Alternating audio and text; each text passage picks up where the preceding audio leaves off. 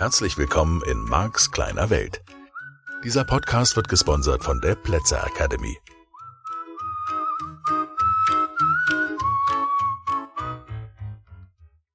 Hier bin ich wieder. Der Mark von Marks kleiner Welt. Hallo.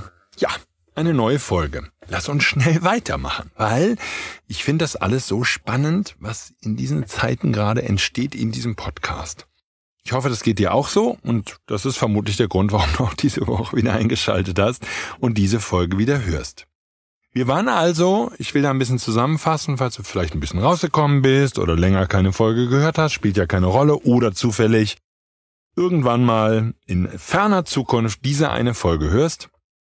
Aktuell ist das Thema Wahrnehmung und das Modell der Welt, das durch die Wahrnehmung determiniert wird. Das ist das Thema, was hier im Mittelpunkt steht gerade, um das ich mich besonders intensiv kümmere. Wir sind bei den Filtern, die gesetzt wurden, mehr oder weniger absichtlich, nein, im Wesentlichen unabsichtlich durch unsere Eltern. Und diese Filter sorgen natürlich dann dafür, dass dein Leben sehr gleichförmig verläuft und dass du ähnlich lebst wie deine Eltern. Und das hat ja auch über Jahrhunderte super funktioniert. Da hat man halt auf dem Hof gearbeitet, auf dem Hof der Eltern typischerweise, oder hat den Beruf der Eltern übernommen. Und gibt ja auch heute noch genügend Leute, bei denen das der Fall ist, weil man sich einfach so super gerne das Gehirn sich in einer Welt bewegt, die es kennt. Ich zum Beispiel bin von zwei Eltern großgezogen worden, die beide eine eigene Praxis hatten als Ärzte und jeder für sich. Und deswegen gab es für mich, glaube ich, nie wirklich eine Option, festangestellt zu sein sondern ich bin immer selbstständig gewesen. Ich habe mit 18 schon habe ich mein erstes Unternehmen gegründet, damals als Journalist und für mich war das selbstverständlich. Es gab nicht die Option, dass da irgendeine Art von Chef ist oder Chefin und mir jemand sagt, wo es lang geht und so. Da hätte ich echt eine Menge Stress drauf gehabt. Und wie gesagt, für mich war es normal. Ich kannte nichts anderes aus den Erzählungen meiner Eltern. Die hatten Mitarbeiter, die hatten Betriebe zu führen, auch wenn es halt eine Praxis war und kein Produktionsunternehmen für irgendwas. Aber für mich war das die Welt, in der ich groß geworden bin und damit war es für mich selbstverständlich, dass ich auch ein eigenes Unternehmen brauche und dass ich meine eigene Sache mache und mein eigener Chef bin. Das war mir wichtig. So, das wären also so Äußerlichkeiten und ich bin ja schon ein bisschen in die Richtung gekommen letzte Woche, dass das natürlich auch bei Ängsten der Fall ist. Das heißt, die Grenzen von so einer Welt, von einem Beliefsystem, einem Glaubenssystem, die sind tendenziell dieselben, die unsere Eltern hatten. Vielleicht ein bisschen erweitert. Ja, und es kann sein, dass deine Eltern nie gereist sind und du reist, weil du es so schlimm findest, dass deine Eltern nicht reisen. Das kann möglich sein. Und ich empfehle halt auch schon mal hinzugucken bei den Glaubenssätzen, die du von deinen Eltern übernommen hast und die dir nicht so dienlich sind. Das ist natürlich die Stelle, wo die Veränderungsarbeit typischerweise ansetzt. So, das heißt, um da nochmal kurz den Bogen zu spannen, dieses Modell des NLP, von dem ich hier immer wieder rede, das von den beiden Amerikanern John Grinder und Dr. Richard Bendler gegründet worden ist vor über 40 Jahren, das handelt im Wesentlichen davon, dass Menschen in der Veränderung, in der schnellen Veränderung unterstützt werden sollen. Und dazu gab es damals nicht viel und gibt es auch heute nicht viel. Es gibt wenig Methoden, die sehr tief gehen und sehr schnell wirksam sind, so nachhaltig wie das Modell des NLP, das dann ein bisschen in Verruf gekommen ist, weil ein paar Leute das als Sales-Tool missbraucht haben und damit Menschen manipuliert haben, Dinge zu tun, die die gar nicht tun wollten. Davon gibt es auch heute noch Beispiele, wie Menschen mit angeblich in Hypnose versetzt werden und dann zu willenlosen Kreaturen innerhalb von Sekunden sich verändern. Ich glaube an diese Sachen nicht und ich glaube auch nicht, dass es hilfreich ist, den Menschen diese Dinge zu zeigen. Aber das ist nochmal ein anderes Kapitel. So, hier sind wir eher an der anderen Stelle, nämlich da, dass ich sage, okay, die Veränderung deines Verhaltens die ist nur dann möglich, vor allen Dingen nur dann dauerhaft möglich, wenn du das änderst, was du glaubst. Also, ich bleibe mal bei, bei einem allgemeinen Thema, was vielleicht den anderen betrifft. Wenn du bisher wenig Sport gemacht hast, für mich kann ich das ganz klar sagen, ich habe zeitlebens keinen Sport gemacht und wirklich lange, lange Zeit. Bei mir in der Ursprungsfamilie war Sport verrufen. Sport war was für Menschen, die nicht so viele Umdrehungen haben. Es gab so ein bisschen die Entscheidung zwischen entweder wir haben es hier und dann zeigt man auf den Arm oder wir haben es oben und dann zeigt man auf den Kopf. Wir haben es hier oder hier oder wir haben es nicht nur hier, sondern auch hier. Das ist die lustige Abwandlung davon. Aber das ist so einer der Gründe und ich glaube, dieser Glaubenssatz wurde sehr häufig geäußert in meiner Kindheit, dass Sport ist Mord. Ja, wir haben damals im Sportunterricht über diese Sachen gelacht. Der Sportunterricht selber war auch jetzt nicht so attraktiv gestaltet in der Schule, in der ich gewesen bin, viele Jahre, dass daraus zwangsläufig Sportler entstanden wären. Es gibt halt irgendwo oder gab damals an dieser Schule auch, schön passend, den Belief, dass man zwar einen gesunden Geist in einem gesunden Körper hat, aber dass man mit dem gesunden Körper und so nicht so viel tun muss, dass da nicht so, das soll nicht so im Mittelpunkt stehen. Ich habe trotzdem mich bewegt, ich habe mit meinen Freunden Fußball gespielt, ich war nie vorne mit dabei. Und ich habe, ja, das fand ich ganz normal, ein bisschen Stöckchen werfen für die Hunde und so, das konnte ich alles. Ich glaube also nicht, dass ich unsportlich war, nur ich habe mich als unsportlich empfunden, weil es so wichtig war, dass man dem Sport keinen hohen Stellenwert einräumt, sondern das Wichtige war die geistige Bildung, altsche Sprachen lernen, Griechisch und Latein am besten. Also mit Latein fing das Gymnasium irgendwie an. Das war eine irre Quälerei für mich und ich habe vor allen Dingen es deshalb als Quälerei empfunden, weil ich bis heute der Meinung bin, es braucht kein Mensch, weil es keiner mehr spricht und es ist irgendwie unsinnig. Ja, und man kann dann argumentieren, wie meine Mutter damals, dass man dadurch Struktur lernt. Das ist bestimmt auch richtig. Und da gibt's bestimmt noch viel intelligentere Methoden, mit denen man Struktur lernt. Nur, halber Schritt zurück zu dem, wo wir uns gerade befinden. Das wäre ein Beliefsystem gewesen, das ich von meinen Eltern präsentiert bekommen habe. Und anders als viele andere Beliefsysteme fand ich das unsinnig. Ich ähm, habe das nicht so gesehen. Aber der spannende Punkt ist der, ich hatte nicht den wesentlichen Konflikt mit diesem Sport ist nicht so wichtig Glaubenssatz, sondern ich hatte den Stress auf den Glaubenssatz, es geht alles nur darum, ob man Latein kann oder nicht. Ich formuliere das jetzt mal ein bisschen überspitzt. So, der Glaubenssatz, Sport ist Mord und nicht so wichtig, den hatte ich schon übernommen, den habe ich schon mitgenommen. Ich habe zwar in der Abi-Zeit war ich ein bisschen sportlich und dann habe ich relativ zeitnah, nachdem ich dann ausgezogen war und dann nach Bonn gezogen bin zu meinem Studium, was ich ein paar, also zehn Semester irgendwie knallhart durchgezogen habe. Aber nee, ich habe parallel schon als Journalist gearbeitet. Da habe ich dann in kürzester Zeit irgendwie ganz viel zugenommen. Wir reden wirklich von sowas wie 80 Kilo oder so, 70, 80 Kilo zugenommen.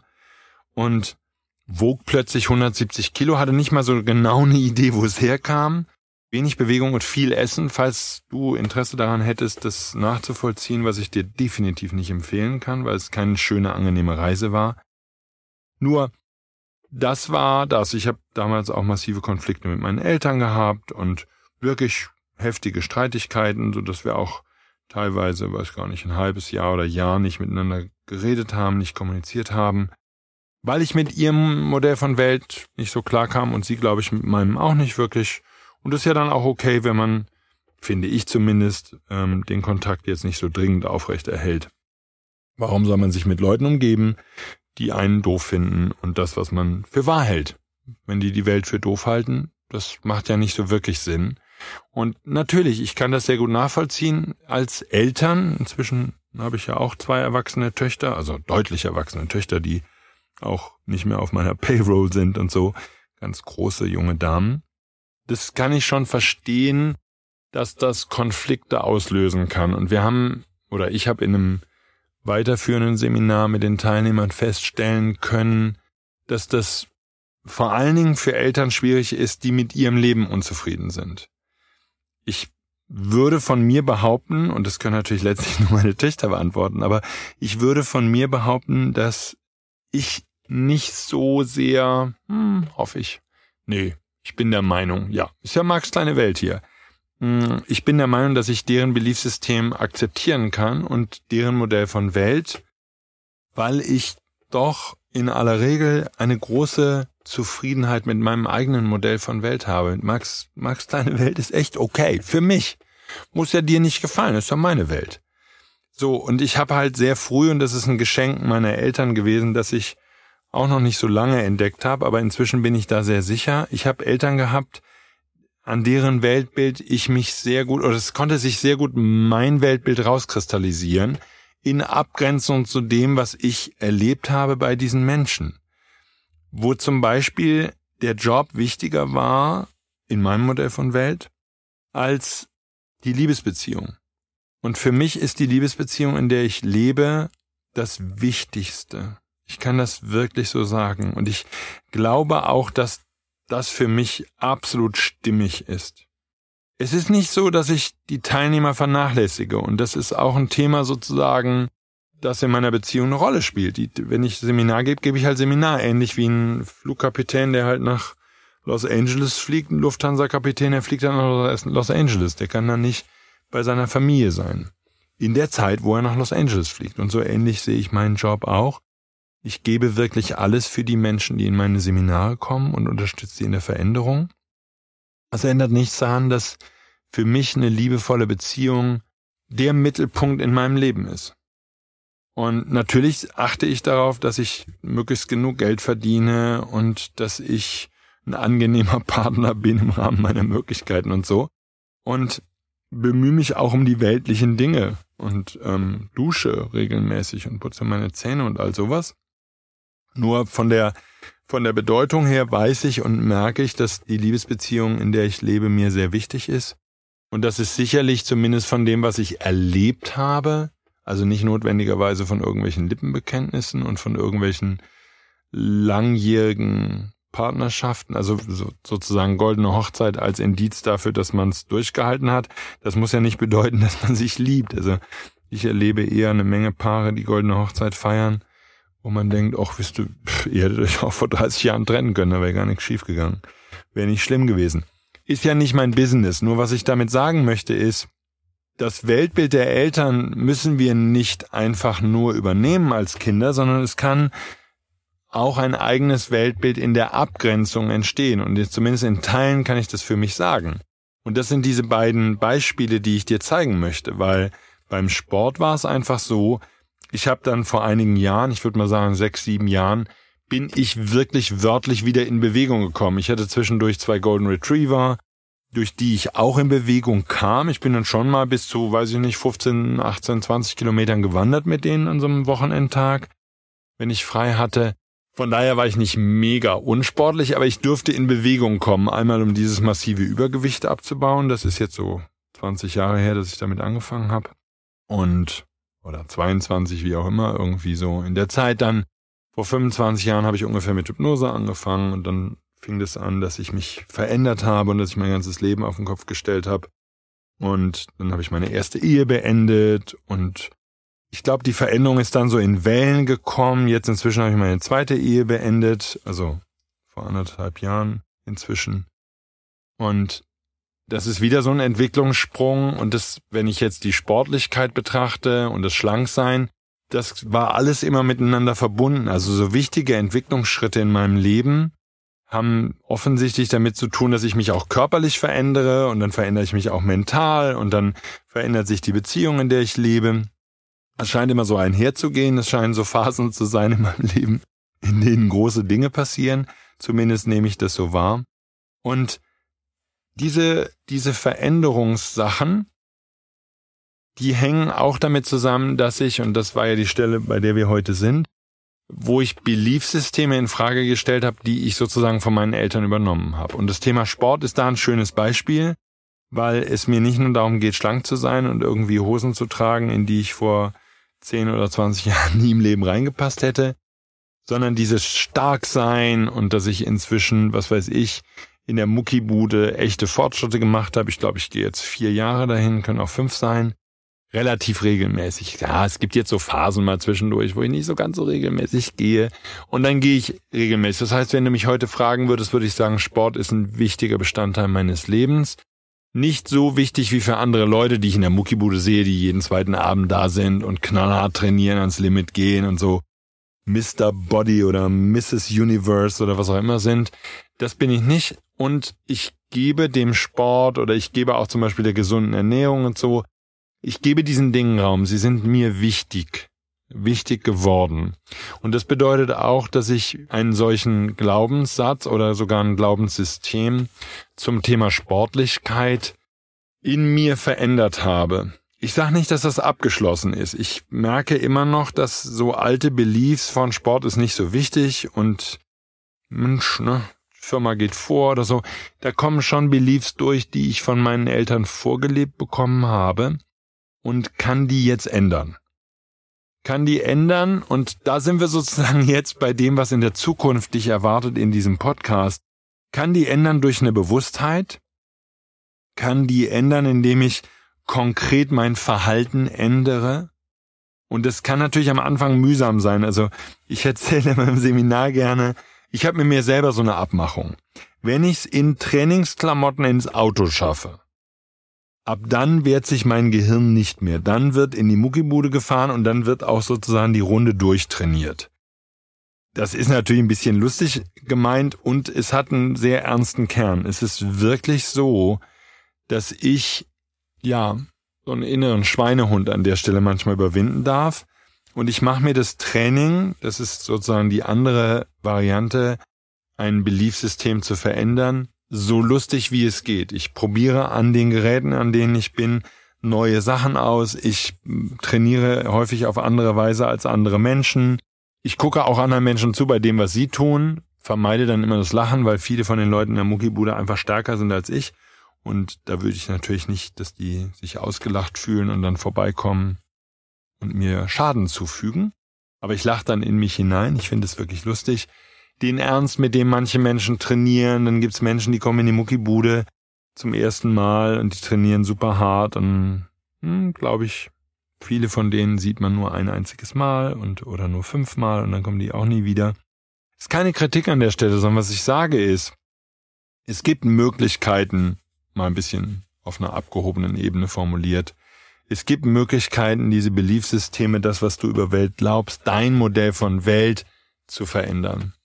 Und einige wichtige davon stammen eben aus diesem Modell des NLP. Das sind bestimmte Übungen, das sind bestimmte Arten und Weisen, mit sich selber umzugehen. Und die helfen extrem, dass es leicht ist. Das heißt, einen der wichtigsten Glaubenssätze, die du vielleicht auch hast, nämlich dass Veränderung schwer ist und mühsam und dass man ewig lange und, äh, und keine Lust hat und man muss sich überwinden und so. Das wäre auch so ein Beliefsystem von meinen Eltern. Man muss sich überwinden, man muss diszipliniert sein. Ich glaube, ein riesiger Nachteil, den ich in meinem Leben immer hatte, ist der, dass ich nicht diszipliniert bin. Und das hat schon mein Vater mir immer angekreidet, hat gesagt, das ist mein Hauptthema. Und das, da hat er bestimmt auch recht gehabt. Das ist mein Hauptthema. Ich bin nicht diszipliniert. Bis heute bin ich nicht diszipliniert. Wenn ich mich zwingen will, Dinge zu tun, kriege ich es einfach nicht hin. Ob das die Muckibude ist oder irgendwas anderes, es spielt keine Rolle, was es ist. Und damit habe ich im Laufe meines Lebens eine Menge, in der IT würde man das nennen, Workarounds schaffen müssen, dürfen, wollen, einfach geschaffen.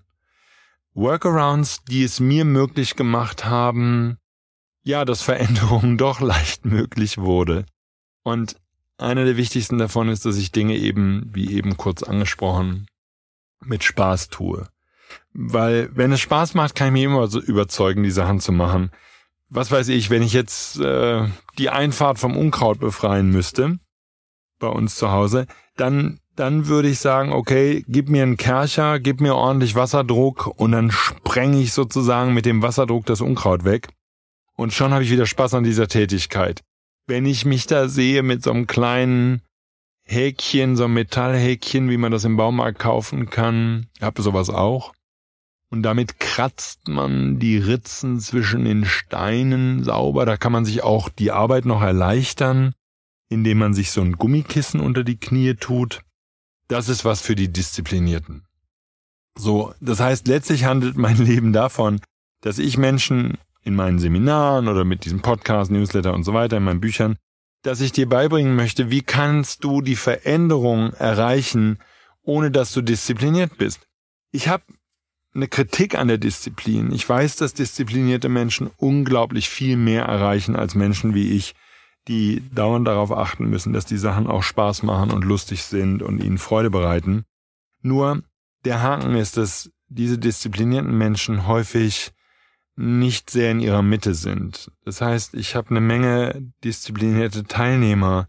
Zum Teil sind das Marathonläufer und was auch immer, die unglaublich hart gegen sich selbst sind. Aber dieses hart gegen sich selbst beinhaltet sozusagen die Problematik oder kann die Schwierigkeit beinhalten, dass es eben Menschen sind, die sehr, oh, sehr verkrampft sind und im Kampf gegen sich selbst. Das ist dann ja, wie es in diesem Buch ist, dieser Kampf gegen den inneren Schweinehund. Ich bin da kein Freund davon. Ich bin von dieser Methode kein Freund, weil ich nicht daran glaube, dass es darum gehen kann, dass wir gegen uns selbst kämpfen.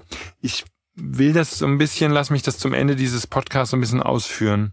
Ich glaube, und das kannst du vielleicht nicht nachvollziehen, aber ich vermute, dass viele Menschen, die mir zuhören, das nachvollziehen können.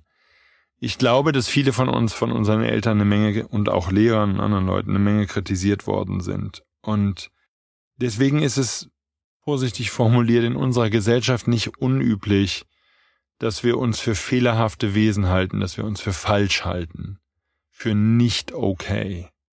Und dieses nicht okay, dieses mich selber für falsch halten, für fehlerhaft, das würde eben zum Beispiel zu so einem Beliefsystem führen können, dass du dich überwinden musst, dass du gegen dich kämpfen musst.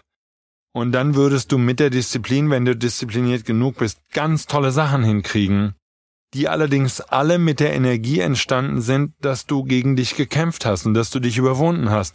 Und diese Härte, sage ich jetzt einfach mal so, und ich hoffe, dass du nachvollziehen kannst, was ich meine, diese Härte gegen dich selbst, meine These ist, dass die all den Dingen anhaften, die du erschaffst, die du tust.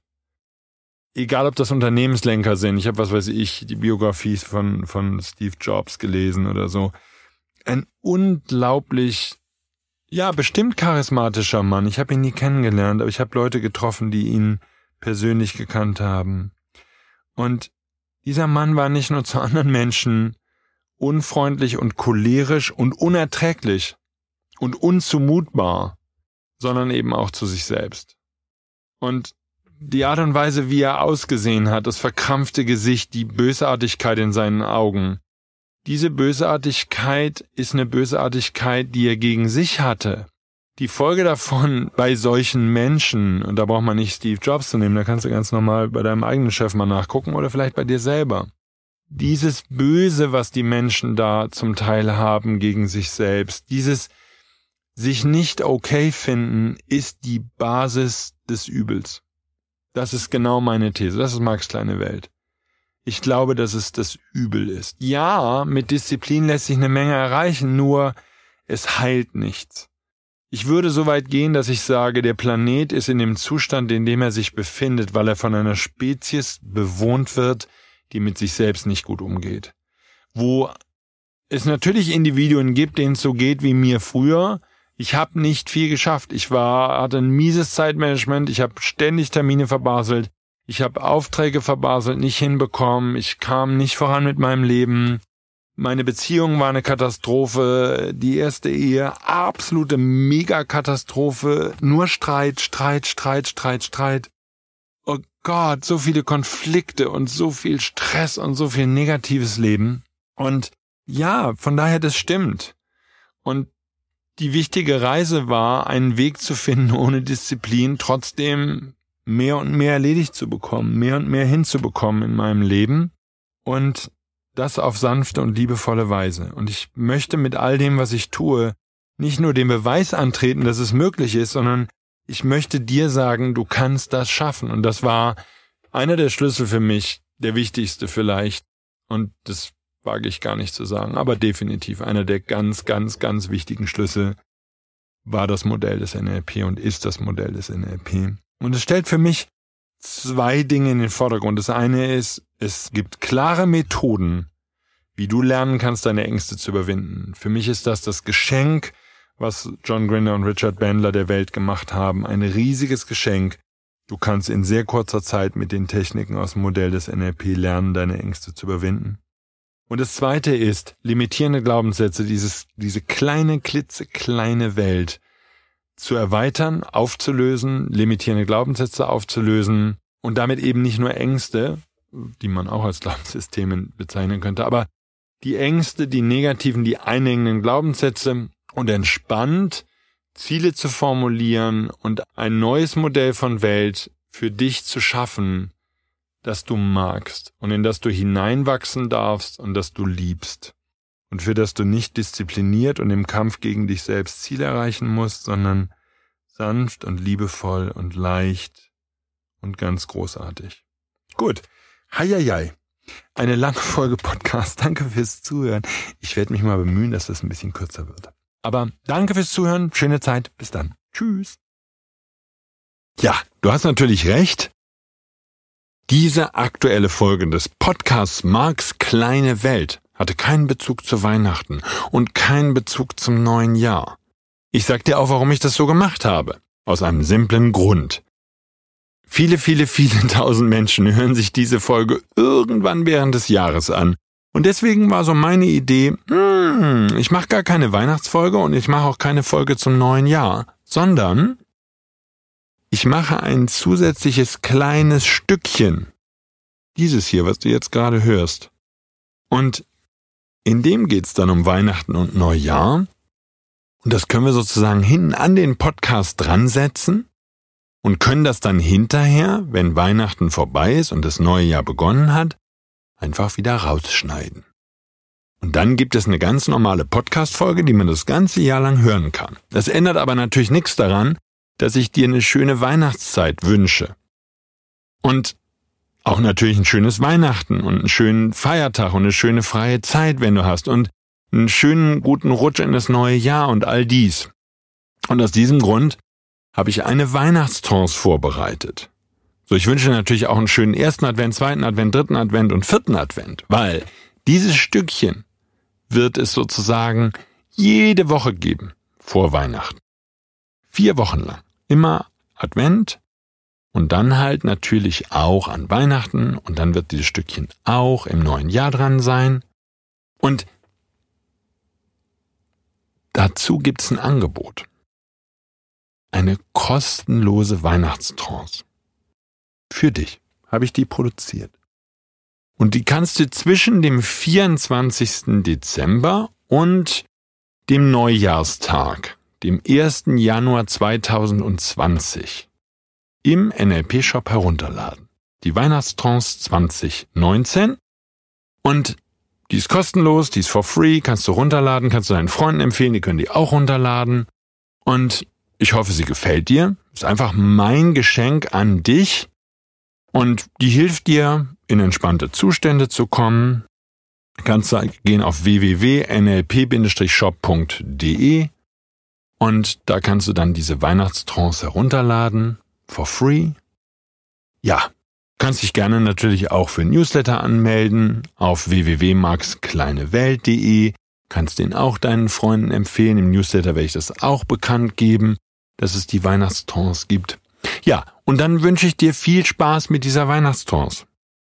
Ja, die gibt's wie gesagt nur zwischen Heiligabend und dem 1. Januar 2019. Kostenlos im NLP-Shop. Ich danke dir fürs Zuhören und ich wünsche dir wirklich von Herzen eine schöne, schöne Weihnachtszeit, dass viele Wünsche in Erfüllung gehen, dass du mit vielen wundervollen Menschen zusammen bist und dann wünsche ich dir einen ganz tollen Rutsch in ein ganz, ganz, ganz besonderes Jahr, in das Jahr 2020. Das ist die Quersumme 22, die mega super Glückszahl. Und deswegen wünsche ich mir für dich, dass es eines der tollsten Jahre deines ganzen bisherigen Lebens wird. Und ab dann geht's immer noch weiter bergauf und dass das Jahr 2020 für dich ein ganz besonders schönes Jahr wird. Das wünsche ich dir. Gut. Also, danke fürs Zuhören nochmal und eine ganz tolle Weihnachtszeit. Dankeschön und tschüss.